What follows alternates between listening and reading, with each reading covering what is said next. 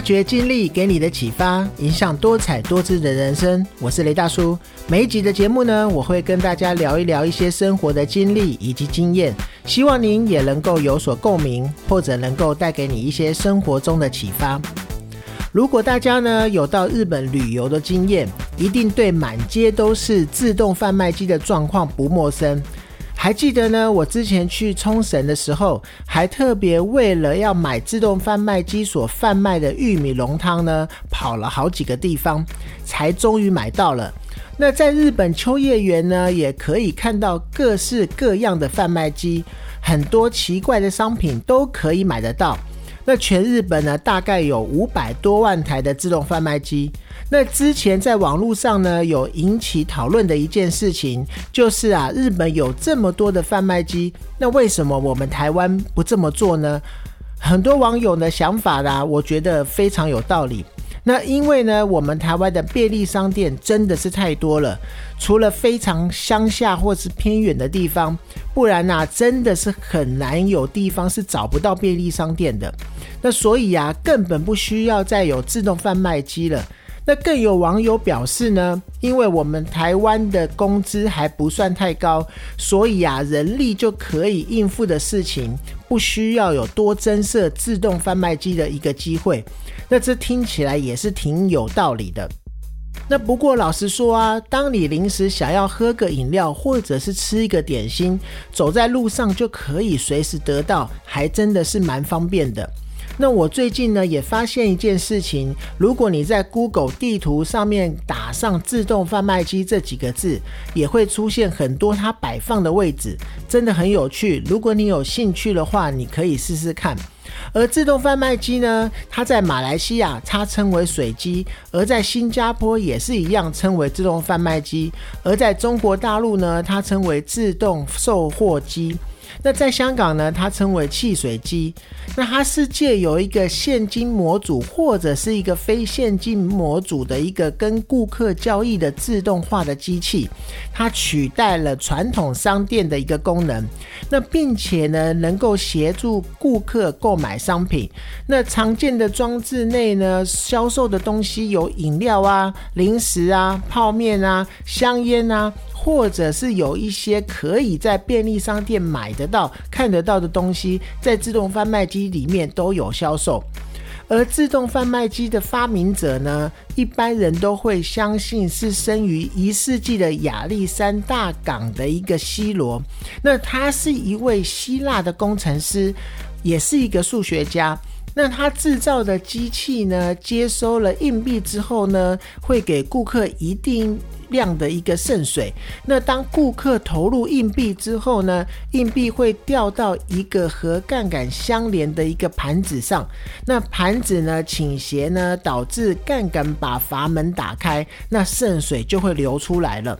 那盘子呢持续的倾斜，直到硬币。从其上面滑落的时候呢，此时平衡物就会把杠杆拉回到原来的位置，这个时候渗水就会停止流出，也可以说是最早最早所发明的一个自动贩卖机。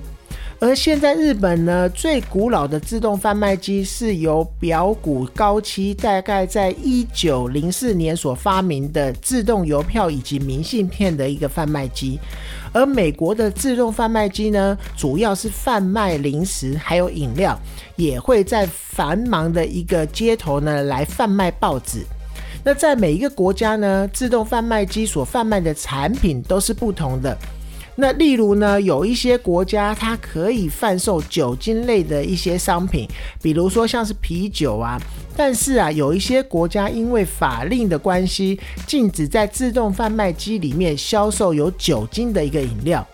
在美国呢，也有自动贩卖机是贩卖香烟的，那日本也是。但是啊，由于未成年人士购买香烟的一个情况很严重，导致啊这一类型香烟的自动贩卖机的数量就大幅的减少。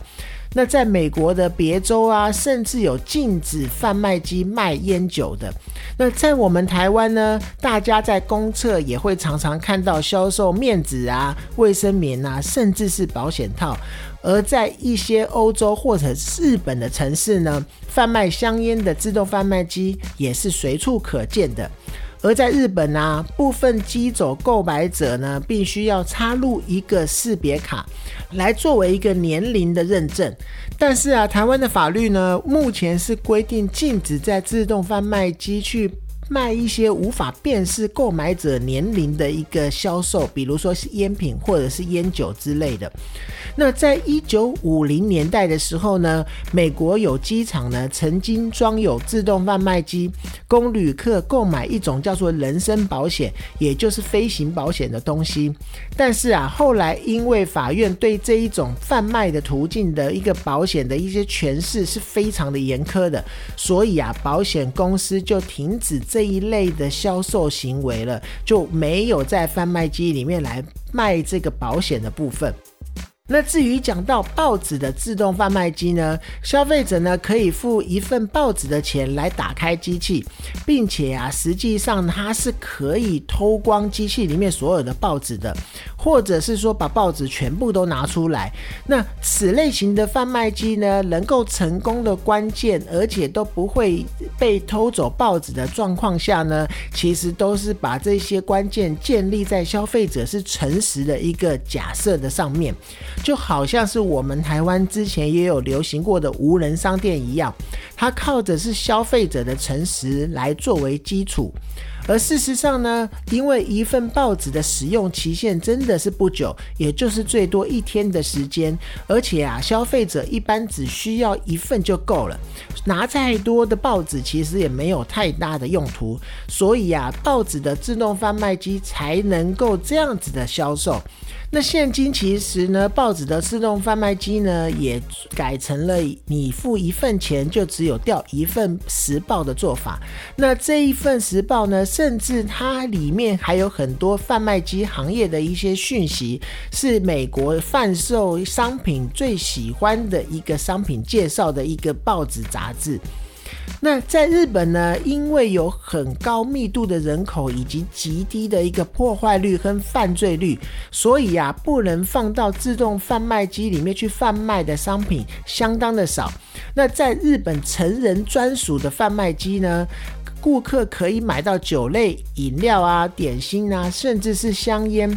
有时候呢，还会发现呢，贩卖机售出的商品是一整瓶的饮料，是盒装的啤酒、盆栽，或者是成对的内衣都有。那日本呢，以每二十三人就等于是拥有一台自动贩卖机的数量，成为了全世界的之冠军。那日本呢，有一些地方的饮料贩卖机，在重大伤害发生的时候、重大灾害发生的时候，还可以经由遥控来免费的供应饮用品，也是一个非常棒的做法。那贩卖机呢，会因为放置的地点不同而产生销售上的一个差异。那放置的地点呢，常常的是有。一些入口处啊，或者是出口处的地方，或者是饮水池旁边，然后或者是化妆室前面啊，休息室里面，还有公车站的旁边啊，或者是在接待员的旁边、收银员的旁边，甚至在一些国家，在唱片店的试听台的旁边，也会有自动贩卖机的状况。还有候车亭的附近也有可能会看到自动贩卖机，而在日本呢，哪怕是你去玩的地方、居住的地方呢，是比较不在市区里的，比较靠近郊区的。也一定会在你居住的附近，甚至就在楼下会看到自动贩卖机。那我还记得啊，每一次我去日本玩的时候，常常会在自己住的地方的楼下呢，直接走下楼，或者是电梯下楼以后，就可以去投一瓶啤酒来喝，不用再走出去跑到便利商商店去购买。那另外呢，还有一些比较特殊的自动贩卖机，最常看到的就是贩卖机贩售的一些个人的用品，比如说像纸巾啊这些用用品。那通常呢，它会放置在公厕的前面。女性的洗手间呢，它就会贩卖一些惊奇的用品，例如是护垫或者是棉条之类的；而在男性的洗手间呢，就会贩卖保险套之类的。那通常呢。呃设于人流密集的一个公车站或者是机场啊、火车站，来供流动过往的一些旅客来使用。那有些地方的邮局啊，在台湾也会有销售邮票的一个自动贩卖机，由购买的邮票的人呢，他去指定张数以及面额，那面额呢，他采列印的方式来印在一个邮票上，而日本呢，不少的餐饮业呢，也用。自动贩卖的一个状况，让顾客在自动贩卖机前面选择你要吃的东西，然后做投币。那贩卖机就会出一张可以对应的餐券，由顾客去交给店员，就等于完成了点餐。那这一项服务在台湾也越来越多的地方可以看到。那如此一来呢，店家就可以节省人力的成本，而店员也可以不用因为经手这个金钱而有一些卫生的问题。那自动贩卖机呢，取代了许多传统的通路的一个贩售行为。比如说啊，台湾有鲜米的一个自动贩卖机，是一种能够把那个稻壳通过贩卖机以现碾的一个方式，然后出来呈现给消费者的一个最新的技术。那另外呢，在美国啊，还有 DVD 的租借机。那当然呢，现在可能是用蓝光，甚至一些线上的一些收看来取代了。所以这个 DVD 的租借机可能也越来越少了。在台湾的一些车站呢，也有设立所谓的自动借书机。那有一些城市呢，包含我们台湾都有设一些公共脚踏车的自动租借站。这些其实也都是属于自动贩卖机的一些应用或者是延伸。那自动贩卖机呢？数十年来有所改变。它除了传统的接受现金之外呢，还有接送储值卡的，比如说像香港的八达通，或者是像日本的西瓜卡等等啊。然后还有接受信用卡，或者是现在的智慧型手机行动支付。那在中国地区呢，有支付宝之类的一些付费方式。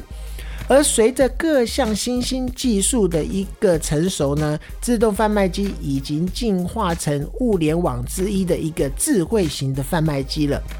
自动贩卖机的出现呢，给人们带来很大的方便，但同时呢，也因为它的便利性而产生了一些不良的社会影响。那比如说呢，美国就有研究过，在学校和快餐店周围的一个自动贩卖机，它对青少年含糖饮料的摄入有很大的影响，也是美国青少年肥胖症盛行的原因之一。那意大利呢，在二零零三年的一项调查也有发现，十三到十七岁购买香烟的人群中有百分之十五啊，它是从自动贩卖机里面所买到的。那为此呢，意大利政府也颁发了法令，那要求七点到九点之间呢，这样子的自动贩卖机要关闭。那导致呢，香烟自动贩卖机的香烟的销售量也下降到百分之七点五了。那如果不去仔细的想呢，可能会觉得自动贩卖机的业者应该会是新冠肺炎疫情下一个最大的赢家。那毕竟呢，贩卖机既可以避免与人接触，而且使用的时候也相当的便利。但是啊，媒体报道啊。疫情期间呢，日本全国的自动贩卖机收入已经跌了有百分之三十五，完全出乎市场的意料之外。我觉得呢，可能是因为如果遇到封城，大家就无法出门，那相对也就没有办法在贩卖机前面做一些商品的购买了。那这样子的状况呢，也使得日本有四点六兆日元的市场贩卖机产业开始想要怎么样的去做一些加快的转型，那以确保在疫情之后呢，能够继续有容身之处，不要等到疫情结束以后沦为一个旧时代的产物。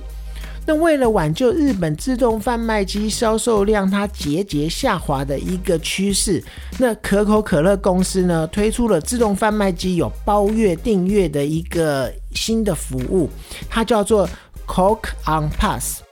消费者呢，每个月只要支付两千七百块日元，就可以每天从贩卖机里面领取一款自己喜欢的饮料，不限口味。那品相呢，不管是可乐，甚至还有咖啡、茶，其他的种类都有。那更有厂商呢，增加自动贩卖机的玩法，来制造互动，刺激消费者的购买欲望。那比如说呢，以前很流行的一个盲盒的自动贩卖机呢，也可以用到食品或者是饮料的行业之中。那食品饮料呢，相较于一些潮玩或盒玩的价格，它相对的低很多。那人们呢，即使买不到喜欢的饮料，也不用太在意，反而啊，可以刺激消费者再次购买。那日本的一个饮料厂呢，就有出一种自动贩卖机，在自动贩卖机上购买饮料之后呢，如果价格显示四位一样的数字的时候，则就可以再获得另一份的免费饮料。